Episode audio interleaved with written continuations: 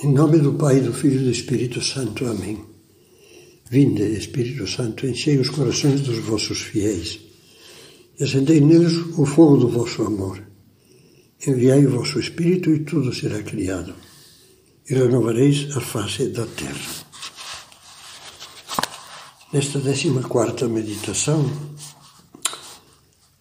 vamos meditar uma dimensão preciosa da virtude da paciência a da fidelidade persistente, que é feita de amor generoso e constante.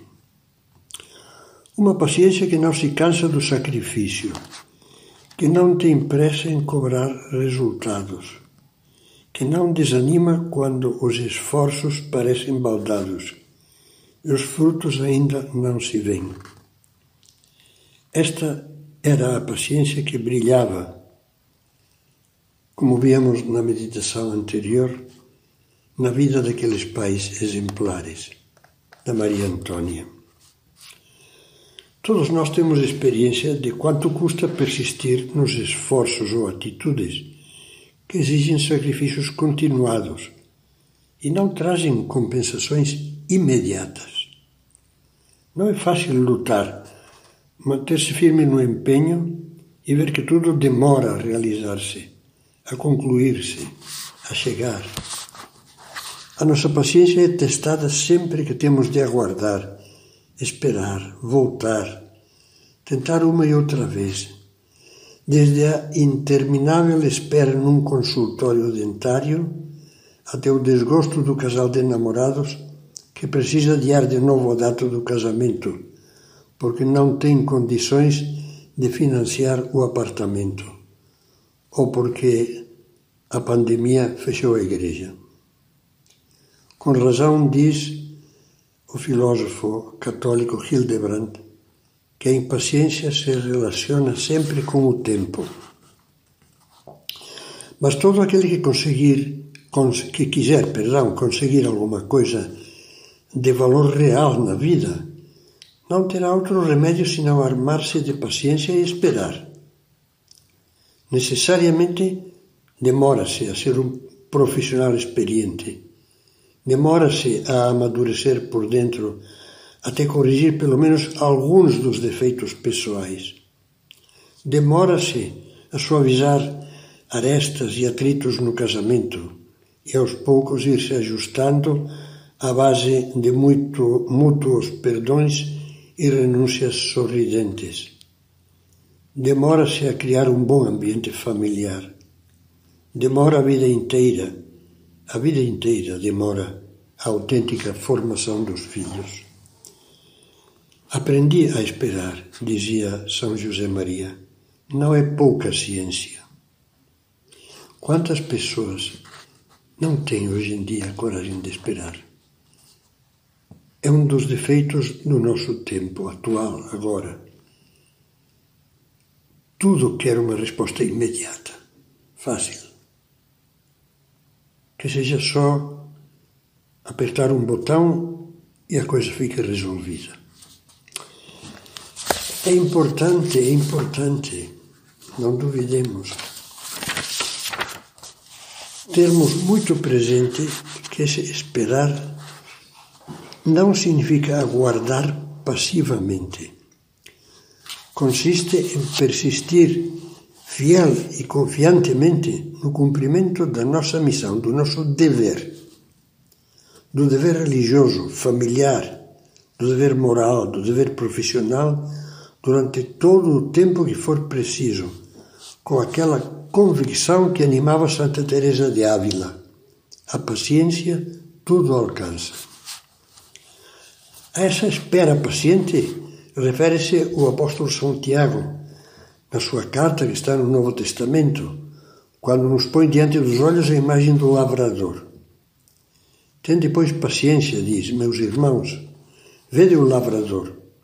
Ele aguarda o precioso fruto da terra e tem paciência até receber a chuva de outono e a da primavera. Tende também vós paciência e fortalecei os vossos corações. Não é verdade que essas palavras nos lembram muitas coisas pessoais? os frutos dourados da vida só se conseguem com uma luta constante, unida a uma oração constante e a uma paciência fiel. Mas quanto custa seguir o conselho do apóstolo Santiago? Muitas vezes já fomos como aquela criança a quem a mãe tinha oferecido uma planta que com o tempo iria dar flores. Mas quando os botões surgiram, não sabia esperar que abrissem. Colaborava no seu desabrochar triturando-a, separando talvez as pétalas, para que a floração fosse mais rápida. Nódoas escuras apareciam então e as flores estiolavam, murchavam. É uma descrição que faz Romano Guardini.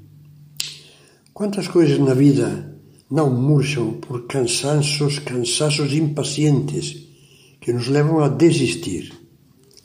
Na vida familiar, os exemplos são gritantes. Talvez hoje seja mais necessário do que nunca recordar aos casais que a felicidade que procuram, sem saber bem como achá-la, nunca a conseguirão como fruto do egoísmo defendido de qualquer incômodo, mas como fruto do amor fielmente paciente, do amor cristão. E da mesma coisa deveriam lembrar-se todos que começaram alguma vez, movidos por um impulso alegre da graça de Deus, a esforçar-se decididamente por viver o ideal cristão e as virtudes do cristão. A maior ameaça contra esses bons propósitos, mais do que nas fraquezas e nas reincidências no erro, encontra-se no cansaço, na sensação de que não adianta ou de que custa demais conseguir, ou seja, na falta de paciência para ir avançando aos poucos a força de começar e recomeçar. Nós gostamos de que as coisas nos sejam dadas logo. Deus sabe, porém, que as almas e as coisas precisam ter as suas estações. Temos que aprender, por isso, a ser bons semeadores que esperam a colheita sem pressas inquietas e perseveram sem desânimos exaustos. Semear é duro, enterrar o grão e nada ver. Isso exige fé e desprendimento. Eu dou a semente do meu esforço, do meu empenho, do meu sacrifício, da minha oração e espero vigilante até que deu o seu fruto, enquanto continuo a zelar pelo campo, rego, limpo, podo, adubo, protejo. Só com essa paciência ativa é que um dia virá o fruto. O fruto da fé, amadurecida a partir da persistência na oração, na recepção dos sacramentos da Eucaristia e da penitência, na formação contínua, o fruto dos valores cristãos finalmente arraigados nos filhos, o fruto das virtudes pessoais que desabrocham e se firmam, os frutos do apostolado e da ajuda aos demais em geral. Todos nós já exclamamos mais de uma vez: que paciência! ao admirarmos obras humanas magníficas, que só se explicam por uma longa aplicação, por um trabalho meticuloso, prolongado imensamente paciente. É assim que louvamos, por exemplo, os bordados delicadíssimos e artísticos de uma enorme toalha de mesa feita à mão. É assim também que admiramos o trabalho da vida inteira de um pesquisador, que foi coligindo exaustivamente um enorme acervo de dados sobre uma matéria até então ainda não estudada. Que paciência, dizemos. Pois bem, uma paciência igual, pelo menos, e um esmero e uma tentacidade análogos são os que Deus nos pede para cultivarmos em nós e à nossa volta, especialmente na família, com os filhos, as virtudes cristãs.